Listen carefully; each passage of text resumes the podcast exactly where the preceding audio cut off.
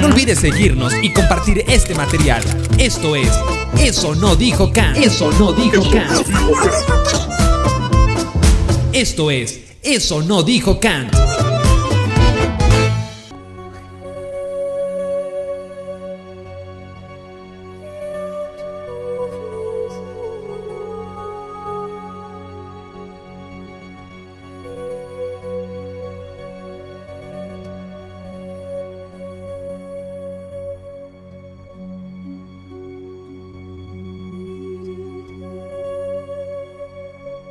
Hola, ¿qué tal? Yo soy Edgar Pacheco y esto es Eso no dijo Kant. El día de hoy vamos a hablar de millennials sin casa, ricos con cohetes y cristianos sin Cristo. ¡Comenzamos!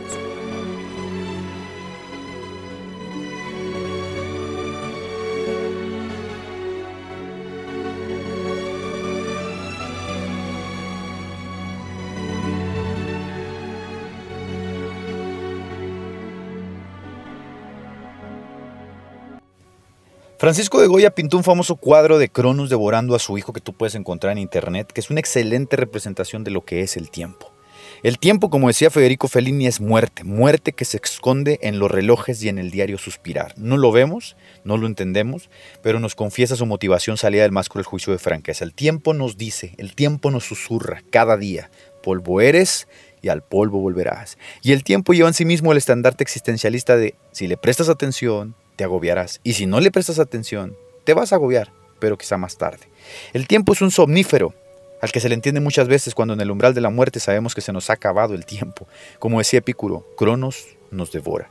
Y por ello, saber qué hacemos con el tiempo es para todo filósofo una de las disposiciones más sabias que podemos atender. Así lo dijo Jesús, no dijo, necio, esta noche vienen a reclamar tu alma, tu tiempo se acabó, y tú tú te dedicaste a acumular riqueza. En algún sentido es como hiciste un mal uso del tiempo. Ese cronos que te atravesaba fue utilizado de una manera estúpida y una manera que es deshonrosa. Me llama la atención que en Primera de Crónicas los hijos de Isaacar fueron llamados entendidos de los tiempos. Y en su Don Juan, Carlos Castañeda afirma que no se requiere ser profeta para determinar hacia dónde va el rumbo de la vida, solo tenemos que extrapolar al futuro las consecuencias extremas del conocimiento presente. Mirar al presente es la mejor manera de vaticinar tu futuro. Mirar tu presente es la mejor manera de entender tu futuro. Tu presente es ese cronos que devora, que pasa lentamente, y tu futuro puede ser ese kairos fugaz, terminante, culmen de todo acto que puede marcar un cambio en el rumbo. Para Jacobo Grimberg en su libro Construyendo la realidad, los cambios no existen en la mente, solo existen cuando se materializan. Es decir, el deseo de leer no es leer hasta que tomas un libro y lees. El deseo de orar no es orar hasta que doblas las rodillas y lo haces. Y el deseo de cambiar no es cambiar hasta que cambias. Y en el momento que esas cosas suceden, el Cairo, según los griegos, ha venido a asistirte y el Cronos ha sido reubicado. No obstante, hacer ese ejercicio de discernimiento parece a veces un don, porque la actitud de los tiempos finales, como vaticina Jesús, será tener gente comiendo y bebiendo y dándose en casamiento, es decir, una sutil forma de decir o manifestar el desinterés de la gente por los tiempos. Pareciese que fenomenológicamente no tenemos una noción del tiempo presente, es decir, no nos damos cuenta en qué momento el tiempo va atravesándonos y haciendo su mella en nosotros. Los científicos dicen que el tiempo activa los radicales libres que golpean las células y que terminan envejeciéndonos, pero al final de cuentas el tiempo hace eso en todos. La vejez siempre parece lejana, pero la gran mayoría de la población va a llegar a ella algún día. Y si lo ves de manera individual, eh, el tiempo te muestra sus efectos ya en tus manos, en tu pelo, en tu cara y en tus fuerzas todas disminuidas cada vez más a causa del tiempo que ha pasado sobre ellas como una flecha lenta que dura lo que dura la vida. Y si lo ves de manera social, puedes ver lo que hace el tiempo en una sociedad. El tiempo que filósofos, sociólogos, teólogos y antropólogos gustan de determinar con sus escritos es eso que va pasando mientras vas en el camión escuchando justamente la canción que te va a hacer llegar a tu trabajo. Aunque probablemente la gran mayoría lleguemos a la vejez, no todos vamos a vivir en esa época en las mejores condiciones. Para muchos, la realidad es que será un periodo de carencias y sufrimiento por falta de medios para su movilidad social. Desde ahora se pronostica que aquellos que tienen entre 22 y 35 años de edad, es decir, la llamada generación millennial, no la va a pasar muy bien. Y esto ya está decantado por hechos, es decir, estas no son simples conjeturas políticas, geopolíticas o económicas. La última conferencia llevada a cabo en el famoso foro de Davos vaticina la movilidad migratoria de más de un millón de personas. a las principales, mil millones de personas, perdón, a las principales urbes en busca de mejores condiciones de vida, lo que va a implicar a futuro uno de los mayores cambios en décadas. Hace unos días en México, por ejemplo, por cuestiones políticas o no, llegaron más de 300 mil haitianos a la frontera en busca de una mejor vida. Ya sea que estén asociados por organizaciones o no lo estén, el asunto es que nos espera un futuro muy interesante. Pero hoy voy a hablar desde mi entendimiento, de mi tiempo como millennial. Según un artículo publicado por el New York Times, la depresión está aumentando entre los millennials, está aumentando cada vez más. Muchos de los cuales, dice el artículo, sufren de soledad existencial. Sufren de estrés monetario, que es una linda y eufemística forma de decir están jodidos y están agobiados. Y sufren de agotamiento en el lugar de trabajo. Hace un tiempo en México se establecieron como unos nuevos criterios para el desahogo del estrés laboral, como la llamada Norma 35, que tenía por fin identificar los factores de riesgo psicosocial, violencia laboral y estrés organizacional. Es decir, después de décadas, se empieza apenas a vislumbrar o a entender que las grandes empresas, que las grandes maquiladoras, que las grandes corporaciones operan como una suerte de cárcel que les traen la motivación, la energía y la felicidad al trabajador y que esto tiene repercusiones justamente en la sociedad y en la manera en que vivimos justamente como individuos sin dejar de lado, obviamente, que los sueldos suelen ser raquíticos e inservibles para las necesidades primordiales, lo cual, como decía Silvano Agosti, es la evidencia de que somos esclaves, esclavos modernos al estilo de la película Elysium, una pieza fácilmente sustituible de la gran maquinaria capitalista. Hace unos días mientras charlaba sobre el aborto con un amigo, nos percatamos que el tema del aborto dentro del mundo cristiano no pasa de ser una perorata contra los pobres, es decir, un discurso lleno incendiario, una perorata que no reviste realmente un conocimiento ontológico formal de lo que es la vida y sus aristas, pero entendimos que no es para menos. Cuando tú mismo no tienes valor en la sociedad y eres una pieza que es fácil de sustituir, creces con la idea de que la vida, como decía José Alfredo Jiménez, pues no vale nada. Por lo que si tú mismo no puedes entender el valor que tienes ontológicamente, porque obviamente ha sido desdibujado por el agobiante mundo en el que te desenvuelves, es poco probable y es entendible que el valor de la vida desde la concepción del otro no tenga como ese impacto que debería tenerlo, lo que conlleva que en temas como el aborto u otros temas sociales no exista un vínculo afectivo entre el entendimiento y la acción y que no pase discursos incendiarios o peroratas que se asusan desde los púlpitos, pero que no va a ir más allá de eso. Las cifras del INEGI en México aseguran que solo el 27% de los millennials poseen una casa propia. Es decir, solo 3 de cada 10 millennials poseen un patrimonio. Y esto es un gravísimo problema de movilidad social si entendemos que la mayoría de ellos se encuentran hoy casados o en una edad óptima para el matrimonio. Lo que supone obviamente no solo que no tienen movilidad social, sino que son la generación más endeudada en décadas. Es decir, su estilo de vida se sostiene sobre créditos y deudas que les dan un poco de desahogo a su precaria vida dado que viven obviamente con salarios precarios y bajos, y como la diosa consumismo los atosiga constantemente, tienen que encontrar la manera de validarse en sociedad, de validarse con sus amigos, de validarse en las iglesias, de validarse en su entorno, y terminan pagando con cansancio, sangre y dolor el último celular que ha salido, el carro a 7 años de la agencia y la casa a 30 años de Infonavit, lo cual es una sanguijuela que algunos tienen el privilegio de que lo succione y otros ni siquiera tienen eso porque otros ni siquiera acceso a los créditos tienen. Los millennials han comenzado la triste historia de la vida en un mundo en el que no tendrán acceso a una pensión, a una casa, a un estilo de vida holgado como el que tuvieron sus padres, y en el que se les grita constantemente que el problema no es la estructura social en donde hay una, una desigualdad moral entre el capitalista y el obrero, sino que el problema son los popotes y las bolsas de plástico que estamos usando donde se les dice que el problema no es la explotación laboral y el, colonialismo moderno ejecutivo, sino el comer carne o no decirle compañera a una niña estúpida. No, el problema no es el desmedido incremento de la brecha entre el rico y el pobre, sino el lenguaje inclusivo y la estatua de Cristóbal Colón en reforma. Es decir, el problema es soluciones ideológicas a problemas materiales. Cuando un rico dice que el mundo está sobrepoblado, obviamente se refiere a ti y a tu descendencia, no a la de él.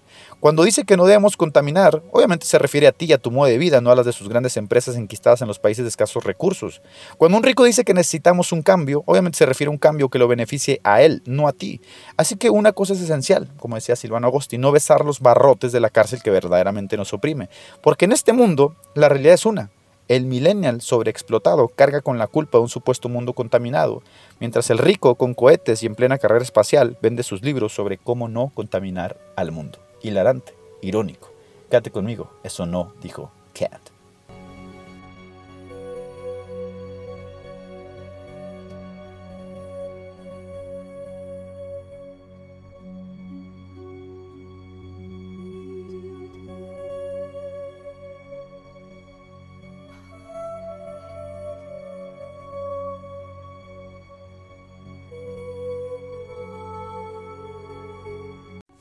Muy bien, Nietzsche, en sus escritos, afirmaba que existían dos tipos de moral, la moral del esclavo y la moral del amo, y que ambas morales estaban atravesadas por la voluntad de poder que rige el mundo. Es decir, para Nietzsche, el mundo lo gobiernan los poderosos y punto, y lo gobiernan a su gusto, y no lo gobiernan por disposiciones morales. Es decir, el poderoso jamás está preguntando si lo que hace está bien o está mal, lo que hace lo hace por gusto, porque puede y porque debe, debe hacerlo.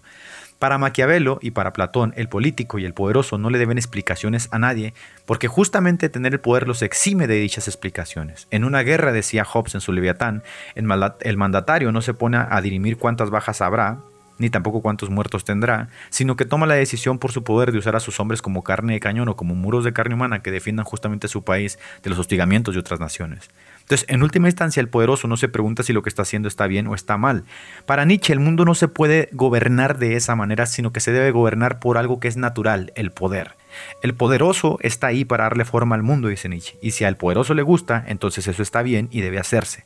Esa es la moral del amo, dice Nietzsche, quien construye al mundo sin la necesidad de rendirle cuentas de sus actos a nadie. La iglesia también ha jugado en esta dialéctica del poder ¿eh? y ha sido hasta hace muy poco que ha condenado las guerras, porque cuando tuvo el poder de la espada también creó el mundo que ella quería, conquistando por sangre, por fuego y por espada las tierras lejanas donde por deseo de Dios echaba sus raíces. Así que el jueguito de una iglesia inocente, cama y perdona a todos, no se lo traga actualmente nadie. Es decir, si le vamos a hacer una crítica a Nietzsche desde el paradigma de la iglesia, pues nos juzgaríamos a nosotros mismos, como dice el Evangelio de Romanos tú que predicas contra el robo robas, pues no se sigue, ¿no? Hay una incoherencia ahí. Por eso para Soloviev, en el siglo de plata de la filosofía rusa, para él decía que se puede leer a Nietzsche como anticristo o se le puede leer como profeta, dependiendo de cómo se toma. Y él hace una síntesis muy interesante entre Nietzsche y el cristianismo que terminó por revitalizar el cristianismo en Rusia. Nietzsche dice que cuando eh, se habla del poderoso, se debe decir que el poderoso no es juzgado por nadie, dice. La justicia, la justicia no se impone sobre los ricos solo se impone sobre los pobres, porque los ricos, por su poder, pueden sortearla. El triste juego de la moral, dirá Nietzsche, es algo que domina solamente la mentalidad del esclavo, es decir, a diferencia del poderoso, el esclavo, al no tener cómo combatir aquella disposición que lo subyuga, se recluye en el resentimiento y en el odio, un odio sublimado, un odio de desear cosas que no puede alcanzar. La diferencia entre el poderoso y el esclavo, según Nietzsche, es que mientras el poderoso, crea lo que desea, como construirse un cohete y contaminar lo que 100 personas van a contaminar en toda su vida, el esclavo solo puede desear tener algo y no alcanzarlo. Entonces desea que el rico se muera y que le explote el cohete y celebra la ruina del poderoso como algo bueno. El esclavo solo puede desear y ahí está el culmen de su odio sublimado. Como decía Eduardo Galeano, sueñan las pulgas con comprarse un perro. Así que al no poder alcanzar lo que el poderoso tiene, lo odia, lo odia secretamente, lo odia abiertamente. Pero ese odio es moralmente justificado. Y por ello Nietzsche ve en el cristianismo un rival del orden y el avance, porque el sublimar el odio a los esclavos revierte los valores naturales que dirigen al mundo. Por ejemplo, dice Nietzsche, cuando Santiago dice, ay de los ricos, está haciendo un juicio sobre aquel que creó el mundo en el que vive Santiago. Y al emitir un juicio sobre el rico, emite un juicio sobre el orden. Y al emitir un juicio sobre el orden, demuestra que lo odia. Por eso dice Santiago, no os hagáis amigos del mundo, de ese mundo creado por el poderoso al cual él detesta, porque ese mundo es moralmente malo, dice Nietzsche. Aquí estriba, según Nietzsche, la diferencia entre el poderoso y el rico, el poderoso y el noble, el poderoso y el, esclavo. El mundo es malo porque lo creó el rico, dice el malo, dice el esclavo. Pero si yo pudiera crear el mundo sería bueno sin darse cuenta el esclavo que al crear el mundo tendría que convertirse en poderoso. Y esta es una paradoja, dice Nietzsche, que el cristianismo no se puede salvar. Y en este juego de poder nadie se ve exento. Algunos pueden estar abajo, otros pueden estar arriba. Pero la realidad es que todos deseamos estar arriba, dirá Nietzsche. Estos valores del esclavo son producto del ingenio judío, quien sublimó el odio con la máxima representación de su imaginario, es decir, Jesucristo, quien vino a darle valor a las parias, a los leprosos, a los borrachos y a las prostitutas, y a condenar a los poderosos encumbrados en sus tronos, y por ello, por ello Nietzsche lo detesta. El cristianismo es un germen que destruye el orden natural, de igual manera, estas ideas llevadas a nivel filosófico y político encuentran cabida en el marxismo, donde el odio del obrero por el patrón es justificado como bueno y asusa la guerra de clases. Así que marxismo y judaísmo son primos hermanos, y judaísmo y cristianismo hermanos de sangre. Y por eso el ideal de Hitler, que estaba muy anclado en las ideas de Nietzsche, es acabar con el marxismo y con los judíos, y depurar el cristianismo de su núcleo judío, porque, según ellos, la transmutación de los valores que propone justamente el cristianismo hace que en última instancia todo se pervierta. ¿Qué se puede decir a todo esto? Que es verdad, que el cristianismo ofrece un ideal, ofrece un reducto de valores que miran al pobre, al desnudo, al desventurado y lo precian de valioso, pero no per se, sino ontológicamente, valioso en el sentido de darle la oportunidad de elevarse por encima de sí mismo a través de la transformación de su propio ser, con la fuerza y con el poder del Espíritu Santo y el Evangelio. Que ahora el pobre puede ser sabio y rico si lo desea, recluyéndose al camino trazado por Jesús. Que quien quiera puede aceptar, que quien quiera puede negarse, porque el pobre, a diferencia de lo que muchos estúpidos creen, no es pobre porque quiere, sino porque ha nacido y crecido en medio de condiciones desfavorables que son un caldo de cultivo para su degradación moral, y que ese caldo de cultivo en el que le ha tocado nacer no fue escogido por él o por gusto por su familia. Por eso es bienaventurado el pobre espíritu que ahora puede acercarse a Dios sin las cadenas de las castas raciales o sacerdotales de los poderosos. Por eso es bienaventurado el, el que llora, el que llora la muerte de sus seres queridos, porque ahora existe una esperanza para ellos. Porque si bien el poderoso ha adquirido su poder a causa de sus bienes, linajes y herencias, el cristiano le ofrece una visión alterna en los valores y le dice al pobre, tú redime tu alma, conviértete a ti mismo desde dentro, porque este es el reino de los cielos, el reino de los cielos está entre vosotros, el reino de los cielos nace aquí, en lo profundo del ser que se eleva a sí mismo hacia ese evangelio que predicó Jesús. La idea de que el cristianismo sublima el odio puede ser una verdad parcial, sobre todo cuando el cristiano odia y muestra que el rico le causa dicho odio. Pero por ello se nos dice que el reino de los cielos no consiste en comidas ni en bebidas, sino en el gozo y en la paz, que es el verdadero motor y móvil del cristianismo. Si has decidido transitar por esta becha, pues afirma tus pies en sus valores y creencias. Que si bien dice uno de los más grandes economistas de la Escuela de Chicago que si naciste pobre hay un 84% de posibilidades de que mueras pobre, todavía puedes redimir el alma, redimir el ser, redimir la mente, redimir la razón y elevarte por encima de tus precariedades. Por muchos siglos, el cristianismo se presentó como el refugio de las masas necesitadas, como Jesús dijo, he venido a llamar a los pecadores. Y esos pecadores casi siempre encontraban conciencia de su carencia, de su pobreza espiritual y aceptaban cambiar. Y lo veían con gozo, lo veían con alegría, porque Jesús venía a ofrecer realmente un camino distintivo a toda esa subyugación que consistía el poderoso ellos eran bienaventurados porque ellos eran los que aceptaban. Por eso el cristianismo, lejos de sublimar el odio contra el rico, encausa su amor por el pobre y se preocupa por el rico independientemente de sus riquezas. Y por eso en las cenas ágapes no existía el rico o el pobre, sino una, nueva clase de hombres, los hermanos. Es decir, esta idea de asusar la lucha de clases entre ricos y pobres, el cristianismo no la soporta. Y esta idea de que el rico debe estar por encima del pobre, al cristianismo es indiferente a ella, pero ofreciéndole un camino alterno al pobre. Redime tu alma, cree en el Evangelio, y entonces el reino de los cielos habrá nacido a ti, habrá venido a ti. Ahora, muchas personas creen que Jesucristo cuando hablaba a los pobres los alababa per se, es decir, independientemente de sus actitudes, pero no. Por ejemplo, cuando Jesucristo habla con la prostituta, igual la recibe y la redime, pero le dice, no peques más. Cuando Jesucristo habla con Saqueo, él se da cuenta que hay un cambio en la actitud, hay un cambio de paradigma, hay un cambio realmente en su kairos, en su cronos. Y es que esto es el reino de los cielos. El reino de los cielos es ofrecer una nueva manera de redimir al hombre a través justamente del Evangelio y la predicación de Jesús. Continúa conmigo en esto, no dijo Kant.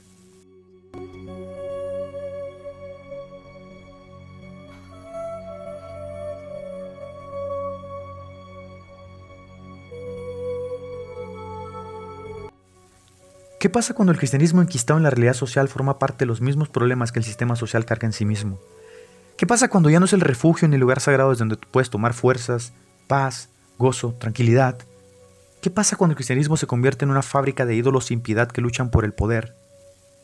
¿Qué pasa cuando las instituciones se pelean con el político el poder de cargo y se suben los salarios para validarse como poderosos?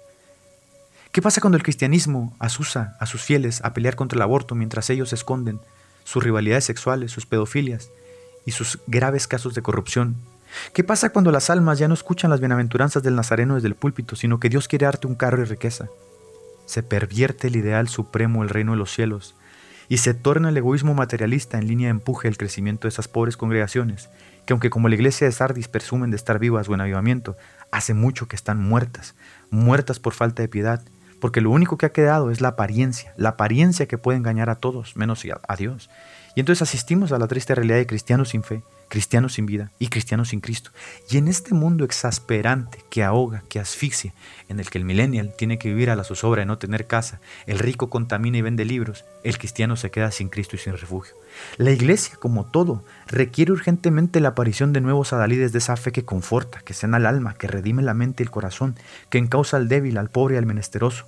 El formato de nuestras denominaciones se encuentra cada vez más gastado, bregando con la sobrecarga del materialismo y la plusvalía, bregando con los mesías de turno, jefes, superintendentes y obispos que se olvidaron de las ovejas y que, como decía Jeremías, se alimentan a ellos mismos. No es difícil de entender la crisis existencial de muchos fieles dentro de las iglesias. Algo irónico, porque ha sido contra ese existencialismo justamente que el cristianismo se ha alzado siempre como vencedor.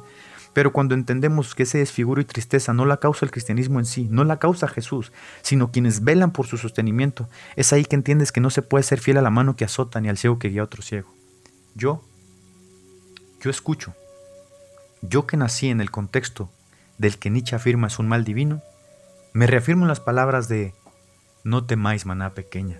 Y yo, yo que recibí golpe tras golpe tras golpe de líderes, pastores, obispos y superintendentes, me recluyo en las palabras de mi mismo Dios que dice, yo os daré pastores conforme a mi corazón que os apacienten.